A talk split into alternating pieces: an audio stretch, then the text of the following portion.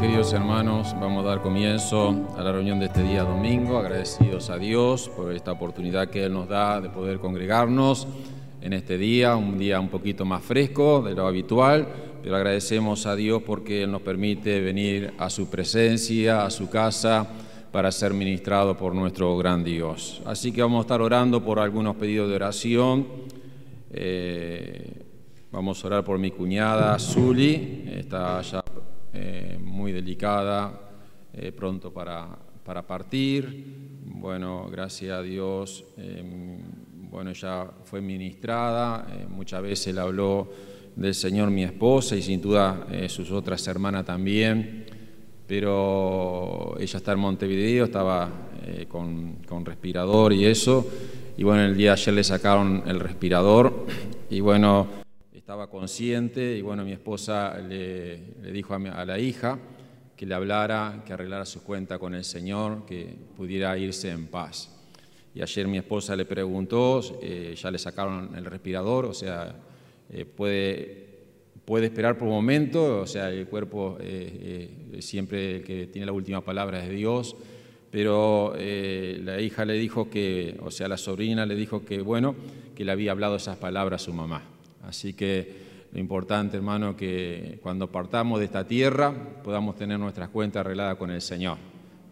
Si Él no viene antes, nuestra vida es realmente es un tiempo en esta tierra y es el propósito de Dios que eh, estemos delante de su presencia. Así que eh, recordar en oración también por eh, Elsa Rodríguez, por su hijo, que también me mandó a pedir oración.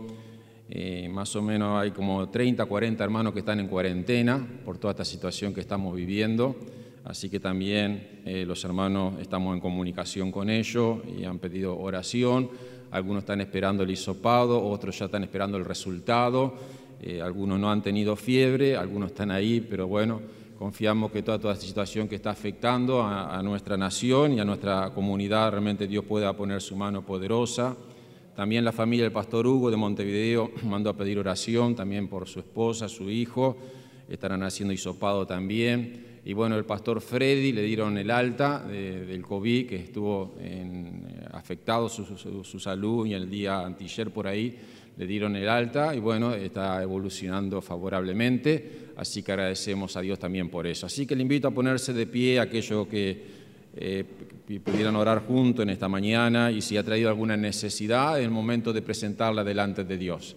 Estamos en, en el lugar apropiado donde realmente Dios está a sus oídos pronto para escuchar la petición de cada uno de sus hijos también. Padre del cielo, te damos gracias en esta hermosa mañana que podemos llegar delante de tu santa y bendita presencia, adorando a este Dios poderoso, a este Dios grande, misericordioso, Señor, que tú atiende la necesidad de cada uno de tus hijos, Señor. Tú puedes llegar a la distancia, a cada hogar, a cada familia, Señor, y tú puedas poner tu mano de poder, Señor, sobre todas estas personas que hemos presentado delante de tu presencia, con diferentes necesidades, con diferentes circunstancias en su vida, pero qué bueno es saber que tú eres el Dios de la esperanza, tú eres el Dios protector, tú eres el Dios que tienes el control de todas estas situaciones, aún la vida de tus hijos, Señor. Padre, bendecimos aquí a la distancia cada familia, cada hermano, cada amigo, Señor, con tu presencia, que realmente tu palabra les pueda inspirar a seguir adelante y mirándote a ti sobre todas las cosas, Señor. Bendice a cada uno de nosotros que hemos llegado a tu casa en esta mañana para rendirte esta adoración, rendirte este culto, Señor amado, para ser ministrado por medio de la adoración, por medio de tu Espíritu, por medio de tu palabra, por medio de Jesucristo, nuestro Salvador, nuestro Redentor, nuestro Rey de Reyes, nuestro Príncipe de paz en esta mañana. Imploramos ese nombre glorioso, ese nombre realmente que hace vida a cada uno de nosotros y nos fortalece. Padre, en ti confiamos y en ti esperamos en esta mañana, Padre, que tú puedas bendecirnos, Señor amado, en este día y fortalecer al débil, Señor amado, aquel que no tiene fuerza, para que te pueda mirar sobre todas las cosas a este Rey poderoso, en el nombre de Jesús. Amén, gloria a Dios, amén, gloria al Señor. Entonces, de esta manera, los que dirigen las alabanzas adelante en el nombre de Jesús.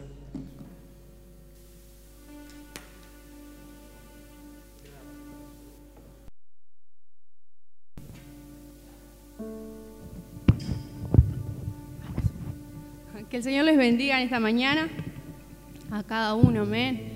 Podemos comenzar esta reunión alabando el nombre de nuestro Dios, diciendo, obrando tú, ¿quién lo impedirá?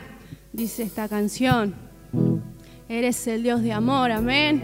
El Señor ha tenido misericordia sobre nuestras vidas, Él nos ha convocado a este lugar. Y que, qué bueno que podamos alabarle, amén, que podamos bendecir el nombre de Dios, porque Él ha sido bueno con, con nosotros obrando tú, ¿quién lo impedirá?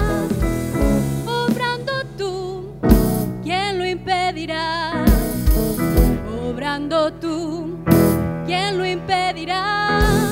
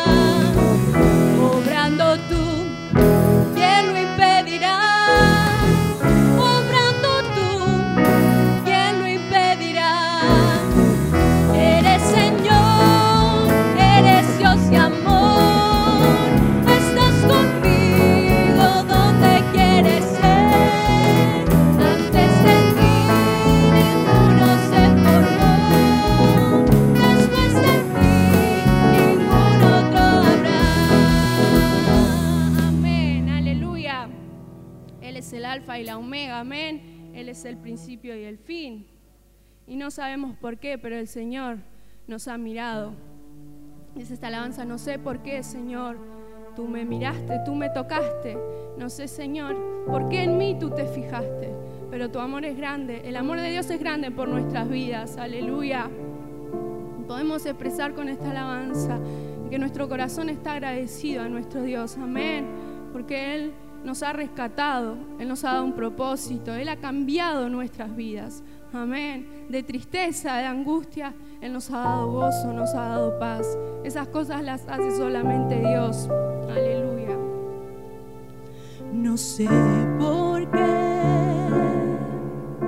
Señor, tú me tocaste. No sé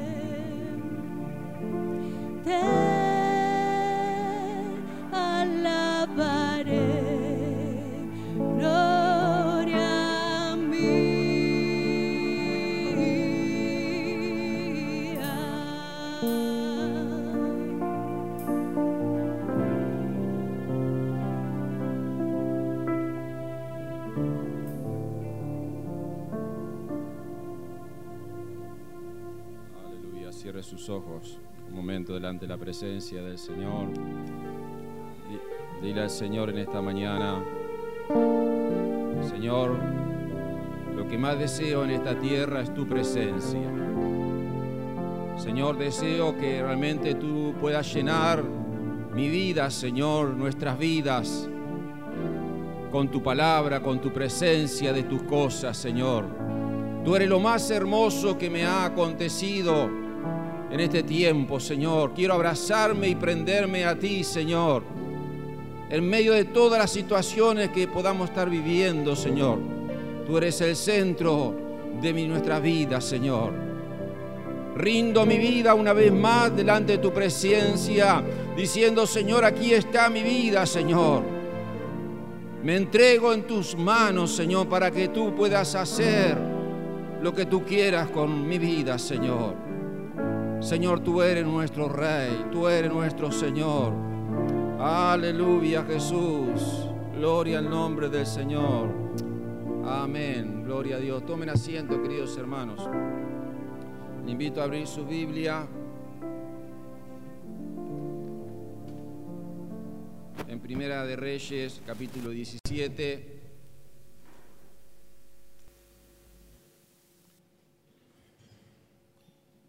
Del verso 1 en adelante, hemos estado hablando en estos días del tema del discipulado.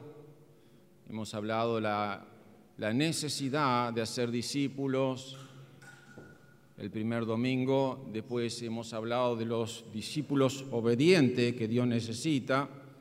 Y en esta mañana vamos a hablar también un tema importante, lo que corresponde al discipulado, es saber sobrevivir a la circunstancia, a su circunstancia, a la circunstancia de la vida que nos toca vivir a cada uno de nosotros. Así que le invito a abrir la Biblia, entonces allí leemos de esta manera esta mañana. Entonces Elías Tibista, que era de los moradores de Galad, dijo acá, vive Jehová, Dios de Israel, en cuya presencia estoy, que no habrá lluvia ni rocío en estos años, sino por mi palabra. Y vino a él palabra de Jehová diciendo, apártate de aquí y vuélvete al oriente y escóndete en el arroyo de Querit, que está frente al Jordán. Beberás del arroyo, y yo he mandado los cuervos que te den allí de comer. Y él fue, hizo conforme a la palabra de Jehová, pues se fue y vivió junto al arroyo de Querit, que está frente al Jordán. Y los cuervos le traían pan y carne por la mañana y pan y carne por la tarde, y bebía del arroyo. Pasado algunos días se secó el arroyo porque no había llovido sobre la tierra. Amén. Como bien decía, hermanos, en esta mañana queremos hablar de sobrevivir a las circunstancias de la vida, de cómo podemos sobrevivir a las circunstancias de la vida, o qué pasos tenemos que dar para sobrevivir en este tiempo que nos toca vivir a cada uno de nosotros. Usted sabe que el 13 de octubre de 1972 El avión de la Fuerza Aérea Uruguaya transportaba a un equipo de rugby universitario a jugar un partido en Chile. Mientras volaba los Andes, las cordilleras, informó la ubicación a los controladores de radio del tráfico aéreo de la Torre de Chile para empezar su descenso. De Chile le dieron la orden de que el avión ya podía empezar a bajar. Debido a la gran tensa nubosidad, los vientos en contra, el asunto que el avión, el piloto perdió eh, la, el camino y se encontró con un pico y se estrelló el avión. Ese día murieron 12 personas. Fue un accidente que repercutió el mundo. Los sobrevivientes tuvieron que pasar hambre por 72 días en las temibles montañas de temperatura de más de 30 grados bajo frío. Y cuando ellos escucharon, después de haber caído el avión en su radio, que la pudieron eh, eh, hacer andar, habían cesado, que no lo iban a buscar más. Y allí perdieron toda esperanza de vida, de que su vida ya era el fin de todo. Sin embargo, pasados los días, dos de los sobrevivientes se dispusieron a caminar y pasar las cordilleras. Y el 22 de diciembre de 1972 eh, pudieron encontrar que lo pudieron rescatar. 72 días. Sobrevivieron circunstancias aparentemente imposibles. Cuando vio la palabra, hermanos, en esta mañana, cuántas veces nosotros como cristianos pasamos circunstancias a veces que son imposibles, que parece que no hay salida, parece que examinamos todas las opciones y no sabemos cómo vamos a sobrevivir, cómo vamos a salir de esta. Pero hoy me gustaría hablarte por medio de este pasaje de la Biblia que todos nosotros tenemos esperanza. Que la palabra de Dios, por más que nosotros podamos pasar situaciones difíciles, Dios es un Dios de esperanza. Todas las cosas para Dios son posibles. Y eso es maravilloso ver que la palabra de Dios nuevamente se repite aunque estés pasando momentos de tormenta, aunque estés pasando momentos profundos y oscuros que hoy tú no lo entiendes. Pero quiero que haga a través de la historia de Elías, Tú puedas entender que Dios de lo imposible, el Dios que vive y que es real, Él puede hacerte pasar esa circunstancia, sobrevivir la circunstancia y poder salir victorioso en el nombre de nuestro amado Señor Jesucristo. Así que quiero hablarte del primer paso de cómo sobrevivir a la circunstancia. Y lo que realmente tenemos que hacer, queridos hermanos, allí está pasando. Lo primero que tenemos que hacer está en el versículo 1. Dice la Biblia que entonces Elías Tibita, que era de los moradores de Galab, dijo acá, vive Jehová, Dios de Israel, en cuya presencia estoy que no habrá lluvia ni rocío en estos años, sino por mi palabra. Lo primero que tenemos que hacer para sobrevivir la circunstancia que estamos pasando en nuestra vida es vivir para el Señor. ¿Quién era Elías Tibista? Si usted mira la historia de Elías, aparece aquí como un personaje o un profeta de Dios más, un siervo de Dios, hermano, que no tiene mucho de su historia pero que hace cosas poderosas, potentosas en las manos de Dios. Lo que se nos habla de este Elías, que era un profeta de Dios, aparece aquí en el capítulo 17 como cayendo un trueno, aparece como en la historia de la vida de Israel, de Acab, un rey que había adorado las imágenes, que había adorado eh, los ídolos en pos de, de los dioses ajenos y dando la espalda a Dios. Usted sabe que Elías era el profeta que Dios estaba usando en esos tiempos. No eran los reyes.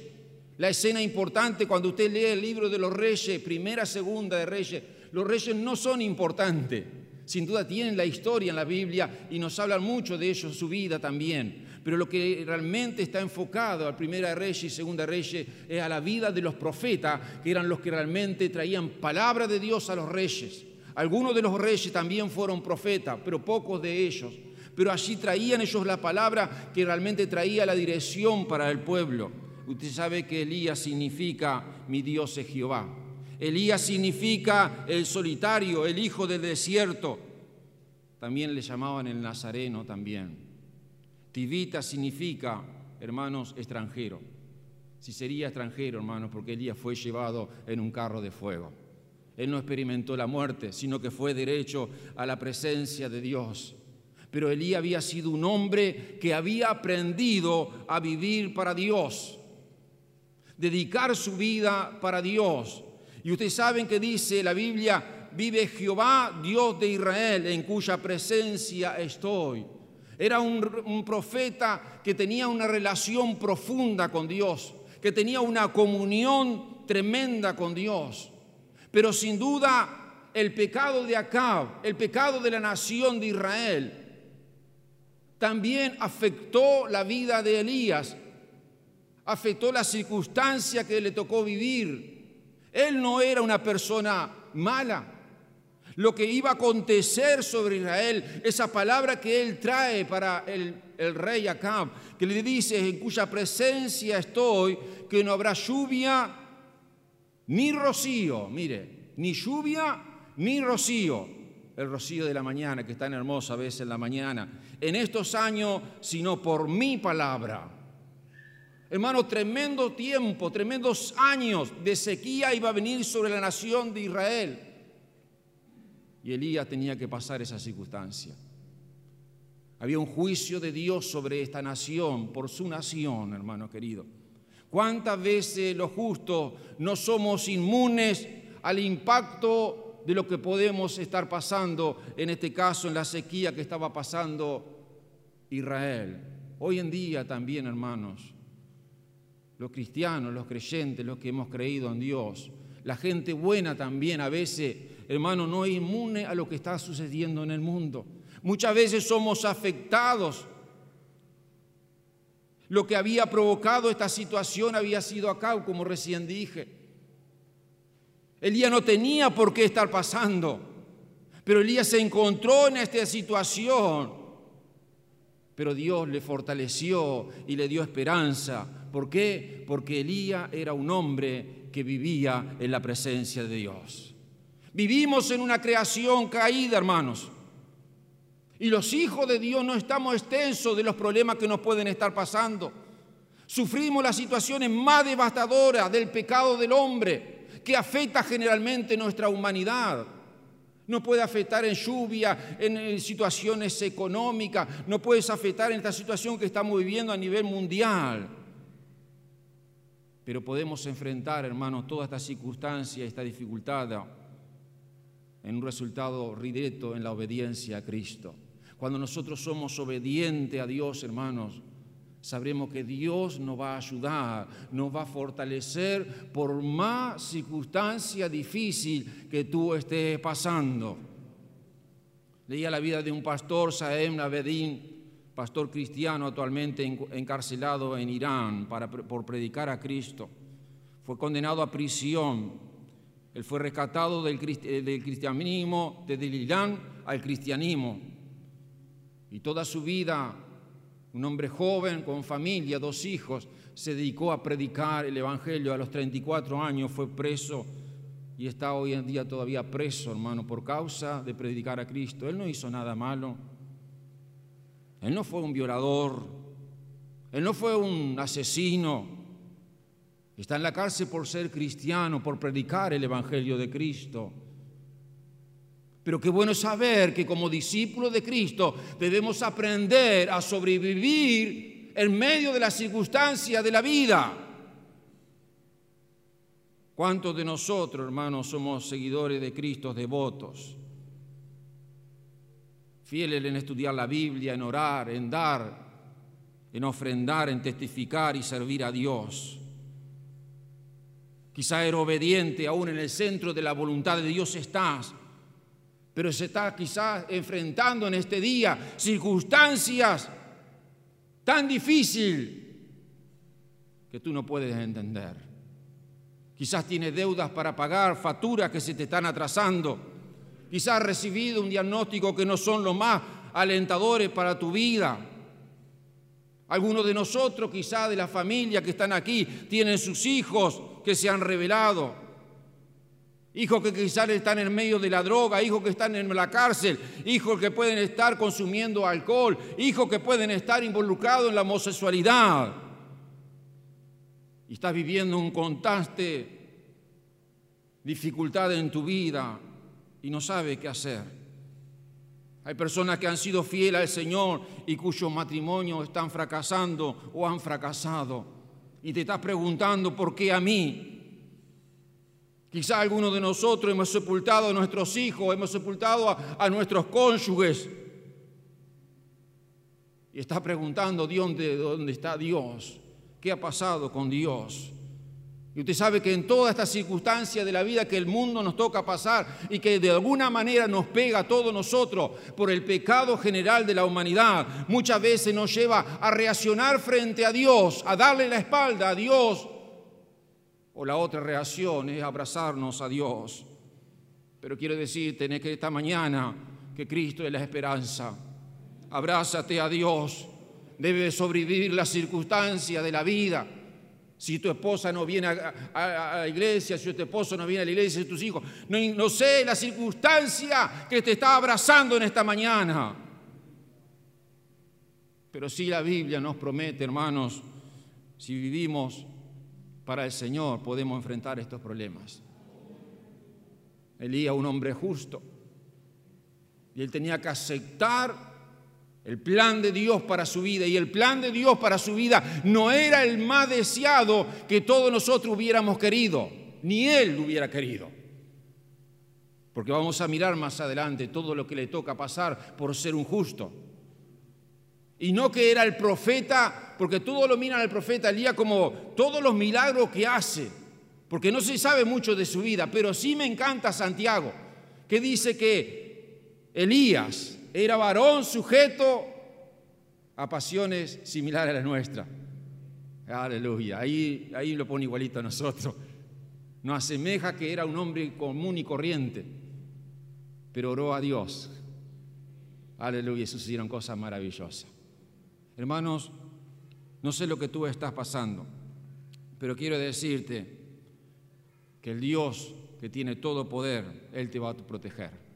Él te va a ayudar a pasar el valle más oscuro de tu vida, donde tú no tienes respuesta, no saber lo que vas a hacer, no sé lo que te vas a enfrentar todavía, ni sabemos nosotros todavía, no sabemos ni el futuro. Pero sí sabemos algo hoy, que podemos vivir para el Señor. Y cuando vivimos en la voluntad del Señor y vivimos para Él, como dice Romanos, pues si vivimos para el Señor, vivimos. Y si morimos para el Señor, morimos. Así pues, sea que vivamos o que muramos, del Señor somos. Aleluya. Somos del Señor. Aleluya. Dice el apóstol Pablo, porque para mí el vivir es Cristo y el morir es ganancia. Un hombre que tenía bien puestos los zapatos. Para mí el vivir es Cristo. Así que querido hermano, debes aprender a sobrevivir la circunstancia de la vida viviendo para Dios. Vive para el Señor. Da toda tu vida para el Señor. Sigue al Señor firme, a pesar de las circunstancias que estás pasando aférrate de Dios. Él no te va a abandonar. Aleluya. Gloria al nombre del Señor. Lo segundo que quiero hablarte en esta mañana, querido, escucha al Señor. Allí en la pantalla está apareciendo. Escucha al Señor. Dice la Biblia, verso 2. Y vino palabra de Jehová diciendo, apártate de aquí y vuélvete al oriente y escóndete en el arroyo de Querid que está al frente, de, frente al Jordán. Palabra de Dios viene para la vida de, de Elías, diciendo a dónde tenía que ir. A veces Dios nos da lugares a donde nosotros tenemos que ir.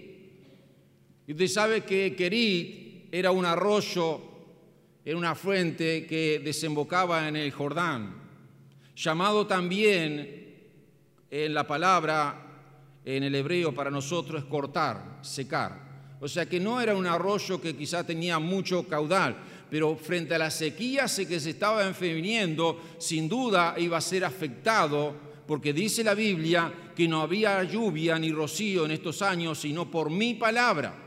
O sea, por la palabra de Dios, no por la palabra del profeta. A veces, hermano, Dios nos dice, ah, nos habla de ir a lugares donde quizá nosotros no quiéramos ir. Pero qué importante que a pesar de esto, hermano, es saber que Dios está en medio de la situación donde estamos. Y eso nosotros tenemos que estar tranquilos. Si estás en la voluntad de Dios, si el diagnóstico no es muy bueno, si la situación económica que estás pasando se te ha sido afectado porque quizás te quedaste sin trabajo, porque mil cosas pudo haber pasado, si no ha sido por despreocupación, por mala administración y te estás enfrentando a situaciones que tú no has pensado, que ni has querido estar. Como hablaba de la familia, de los hijos, de la esposa, de mil situaciones que se te dan en la vida. Pero tú tienes que entender que si estás en la voluntad de Dios, Dios va a estar contigo. Y Elías tenía esa tranquilidad porque era un hombre que vivía para Dios. Él sabía que iba a ir al arroyo de Querit. Señor, ¿por qué no me manda a las grandes ciudades? Porque en el arroyo de Querit no hay nadie. No me va a ver nadie en mi ministerio. ¿Quién me va a conocer en el arroyo de Querí? ¿Podía haber pensado Elías? Claro que la podían hacer. En el mundo que vivimos, hermano, parece que los ministerios tienen que estar en la televisión. Cuanto más fotos, cuanto más en el banner que te van a predicar está tu nombre, parece que se siente la persona como halagada. Parece que buscamos, hermanos queridos, que nuestros nombres estén presentes. Pero muchas veces Dios nos manda a hacer cosas que nuestro nombre va a ser un ministerio oculto que nadie lo va a ver. Pero tenés que ser fiel al Señor. Porque Dios lo que va a valorar es tu fidelidad en Dios. Y allí fue, hermanos queridos, yo pienso, ¿verdad?, la pregunta que capaz se puede haber hecho Elías en toda esta situación. Señora, ¿qué a ese arroyo. Por lo menos mandame al Jordán. El Jordán es un río un poquito con más agua, Señor. Señor, ¿por qué no me mandás a la capital? ¿Por qué me mandás a ese lugar? Muchas preguntas. Y la otra pregunta, ¿y de qué me va a sustentar, Señor? Porque si se va a secar el arroyo, ¿qué voy a hacer yo? Me voy a morir de hambre. Y Señor, tú no me vas a dar una esposa. Mire todas las preguntas que uno puede hacerse. Cuánta paciencia tenemos que tener. Pero qué bueno es saber, hermano, cuando nosotros estamos en la presencia de Dios, entendemos su plan. Entendemos el propósito de Dios que Dios tiene para nuestras vidas. Me acuerdo cuando Jesús también, hermano, en este, en este, hablando de, esta, de este punto que a veces, hermano, a veces, a veces no queremos ir a donde Dios nos quiere mandar, ¿verdad? Y usted sabe que los discípulos, una oportunidad, Jesús les dijo, vayan a la otra orilla. Los mandó en medio del mar. ¿Y qué pasó en el medio del mar? Se vio una tremenda tormenta. ¿Y ahora dónde está Jesús? ¿Quién nos salva de esto, hermano? Pero en medio de la tormenta, ¿quién vino? Jesús. Hermano, si Dios te manda ir, sea donde te esté llevando, querido. Puede estar sirviendo en la escuelita, puede estar sirviendo en lo que es la construcción, puede estar sirviendo en lo que es la limpieza, puede estar haciendo lo que Dios te está ordenando hacer, puede ser que hayas comenzado las peñas a estudiar, pero tienes que entender, hermano, que si Dios está contigo, es lo más grande y lo más precioso, porque hay una razón por qué Dios te está llevando a ese lugar. Porque Él conoce el futuro, Él conoce el plan. El libro que vamos a estudiar está muy hermoso, lo he estado leyendo, estudiando varias veces. Y usted sabe que hay, en la primera lección habla de un proceso que Dios tiene con los hombres de Dios, con las personas que sirven a Dios. Y sin duda, hermano, con la vida de Elías había un proceso, porque en el capítulo 17 de la vida de Elías, hermano querido, es un ministerio que está oculto, que nadie lo ve. Después del capítulo 18 empieza a ser un ministerio público, repercusión social, repercusión de la nación. Pero estos años, estos tres años, hermano, eran un ministerio que tenía que estar oculto en las manos de Dios. Otra cosa, hermano querido, que cuando escucha la voz del Señor puede ser que te diga a un lugar donde tú no quieras quedarte. ¿Verdad? Mire, el arroyo de Querid, como yo decía, las preguntas que él pudo haber hecho, hermano querido. Señor, ¿y la cama? ¿Qué cama va a ser para estar en Querid? Señor, ¿habrá una, una choza ahí en Querid? ¿O yo me la tengo que hacer? Mire cantidad de preguntas que sin duda la Biblia, hermano, no nos dice, pero sin duda, hermano, estos tiempos que tuvo que pasar Elías allí en el arroyo de Querí fueron situaciones, hermano, muy difíciles. Circunstancias, hermano, que tuvo que aprender a sobrevivir, pero sin, sin duda, hermano, la provisión de Dios estuvo cada momento en la vida de, de la vida de Elías. Hermano, Elías había aprendido, hermanos, a vivir en la presencia de Dios. Bien la palabra, hermano, que Dios habla también al apóstol Pablo. Bástate mi gracia, porque mi poder se perfecciona en la debilidad. Y en la vida de Elías, hermano, él había aprendido, hermanos, que solo la gracia de Dios le podía estar sosteniendo en cada momento de su vida. Así que, querido hermano, en esta mañana estamos aprendiendo a sobrevivir a las circunstancias de la vida. Y lo primero que tenemos que aprender, hermano, o cómo sobrevivir a esta circunstancia, es que tenemos que vivir para el Señor. Entregar toda nuestra vida para el Señor. Lo segundo, escuchar la voz de Dios. ¿Cuántas veces podemos escuchar diferentes voces? Pero Elías era un hombre que cuando hablaba Dios, hermano, él obedecía. Y querido hermanos, yo te aliento de lo que hablábamos el domingo pasado. Obedece a Dios. Si escucha la palabra de Dios, si Dios te habla de servir, si Dios te habla de estudiar, Dios te hace lo otro. Aprende a obedecer a Dios y Dios te va a bendecir. El tercer paso que tú tienes que hacer, querido, y con esto estamos terminando, eh, los procesos, habría más pasos para hablar, por lo menos cinco pasos en, esta situación de la vida de Elías. Pero hermano, el tercer paso que quiero hablar contigo, querido, en esta mañana, es que tienes que mirar al Señor sobre todas las cosas. Dice el versículo 4 y 5, beberás del arroyo y yo he mandado a los cuervos que te den de allí comer.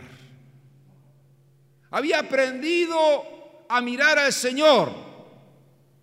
¿Por qué? Hoy van a venir los cuervos. Porque es fácil un día, es fácil un mes. Llegó el cuervo en la mañana y todavía para la irlista un cuervo era un animal inmundo. Más complicado todavía. Hermano, cuando Dios te quiere bendecir, Dios va a usar, hermano, lo que tenga que usar. Dios te va a mandar la provisión de lo que Él tiene que mandar. Tú preocúpate por hacer la voluntad de Dios, estar en el plan de Dios y obedecer a Dios. Y lo demás se encarga Dios. Amén. Dios se encarga.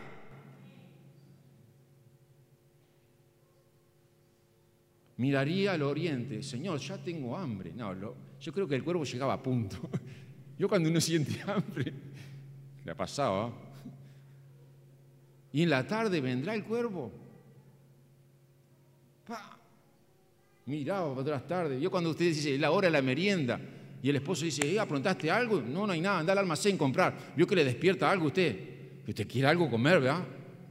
Yo pienso todo esto de Elías, solo para mejor. No sé, hablaba con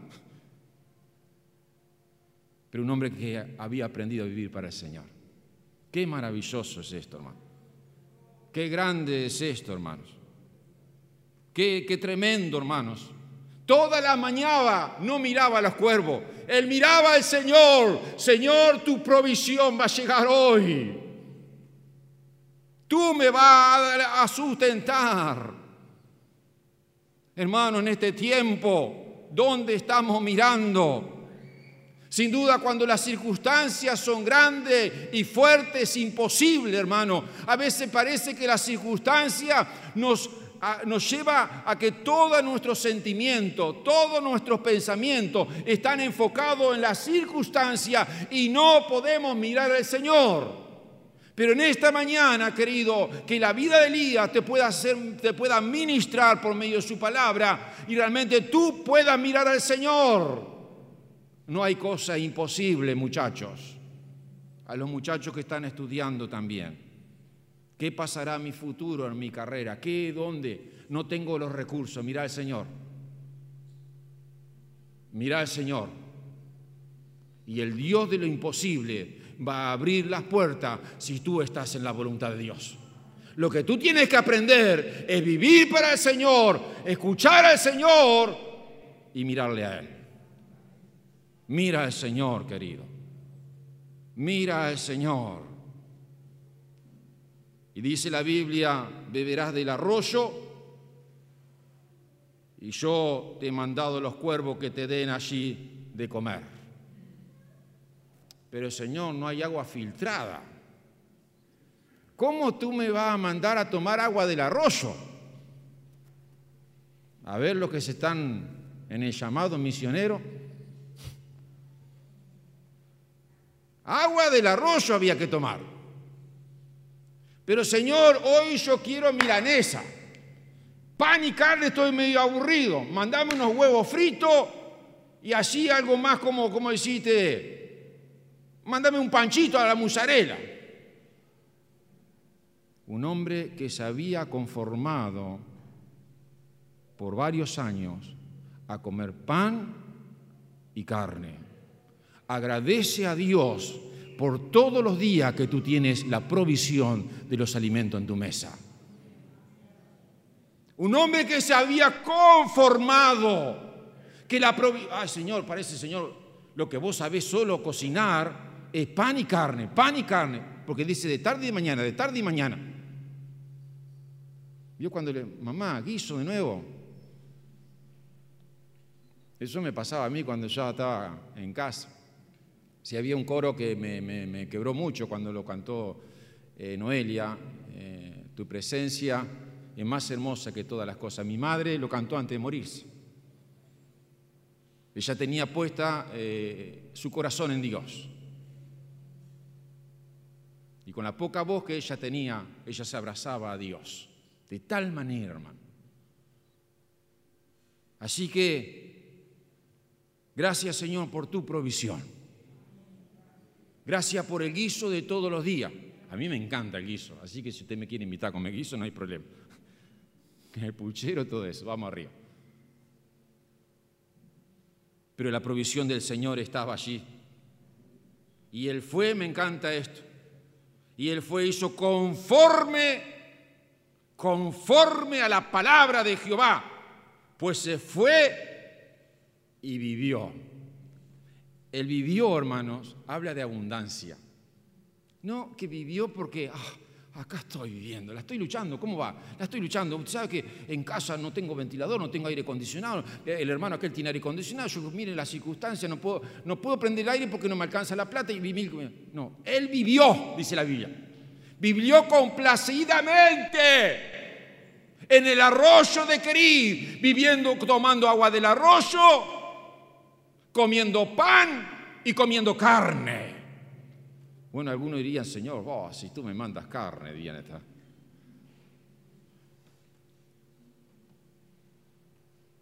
Y los cuervos, dice verso 6, le traían pan y carne por la mañana y pan y carne por la tarde y bebía del arroyo.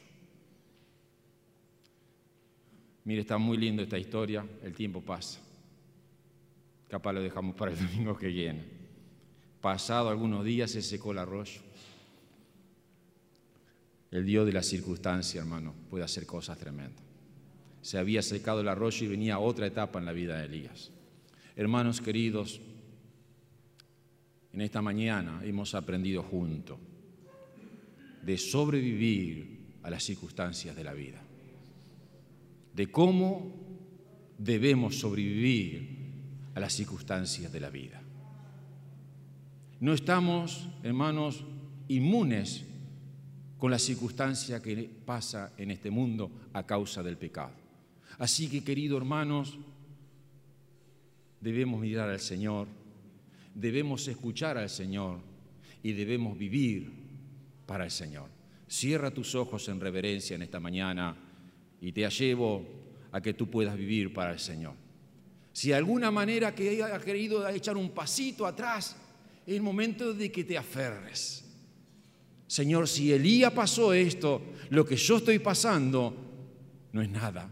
Necesito aferrarme de ti, necesito comprometerme y vivir para ti, porque sé que tú estás en la voluntad de Dios en este momento que estoy pasando. Padre del cielo, te doy gracias.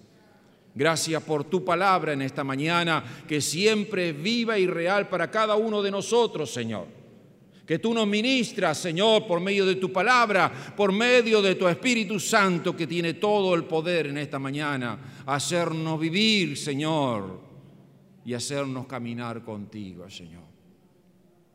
En esta mañana quisiera preguntarte si estás pasando por alguna circunstancia y necesitas sobrevivir la circunstancia de esta vida, si necesitas realmente que oremos por ti. Quizá tú sabes lo que tú estás viviendo. El momento más oscuro de tu vida. Y quizás te has preguntado por qué a mí. ¿Quién me va a poder ayudar? El momento de la deuda. Quizás estás mirando si te puede ayudar el vecino. Quizás estás mirando que te puede ayudar el hermano de la iglesia. Quizás estás mirando que te puede ayudar el pastor o su familia. Pero yo quiero decirte en esta mañana, la Biblia nos enseña a mirar al Señor. Mira al Señor. Vive para Dios. Elías estaba solo. No tenía un profeta. No tenía el rey, que era el más importante. El rey había dado la espalda a Dios. Él tuvo que aprender a mirar al Señor en todas las cosas. Señor, bendice la vida de mis hermanos en esta mañana que tú les sorprendan esta mañana por medio de tu Espíritu Santo. Que tú les aliente, oh Dios, lo que ellos están viviendo, Señor. Desconocemos todos los problemas de pormenores, Señor, pero tu Espíritu Santo en esta mañana, que conoce cada detalle, cada situación de cada joven, cada jovencita, cada matrimonio, cada hombre y mujer que está viviendo en esta mañana.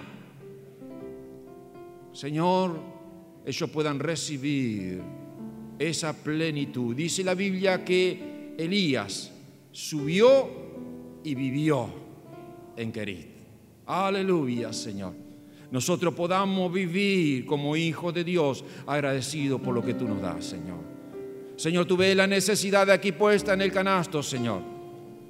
Señor, ayúdanos a ser esos discípulos tuyos, Señor, creyendo que tú puedes obrar en la distancia de estos hermanos que han puesto su confianza en ti, Señor. Señor, tú eres nuestro Dios. Por todos los hermanos enfermos que no se pueden congregar. Por hermano José Luis López, por su recuperación, por su brazo. Por hermana Lucero, oh Dios. Y cuántos otros hermanos, Señor, que sin duda, Señor, están con necesidad en esta mañana. Señor, venga como bálsamo sobre su vida. Señor, bendecimos la ofrenda en este día.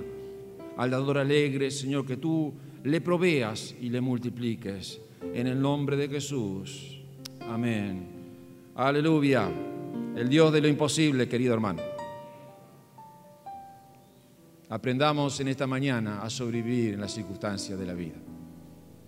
Queridos hermanos, tenemos la convención anual el 2 de abril. El 2 de abril, sí, viernes. Tenemos tres ministerios. Hermano Cau con el primer estudio. Segundo estudio, hermano Ari Joensu. Y tercer estudio en la tarde, hermano Lucas de Italia. Y el sábado tenemos la reunión de jóvenes también por plataforma, así que creemos que de una manera diferente, pero creemos que la palabra de Dios nos va a administrar con estos preciosos ministerios que Dios nos ha regalado. Así que estemos orando por esto. También quiero eh, comunicar que el 31 de marzo, hora 19 y 30, los que van a estudiar el curso Ministerio Pastoral están comenzando ese día eh, la clase. Así que 31 de marzo, hora 19 y 30, Ministerio Pastoral. Así que hermanos, levantamos la ofrenda en esta mañana y oramos a nuestro Dios. Y adoramos a nuestro Dios. Así que adelante, Noelia, por favor.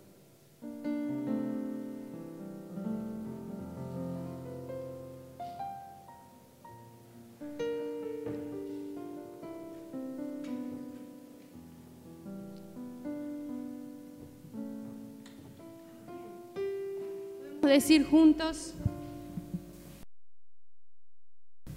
levántate y alza tu rostro, largo camino te espera, dice esta canción. Con Jesús venceremos, amén.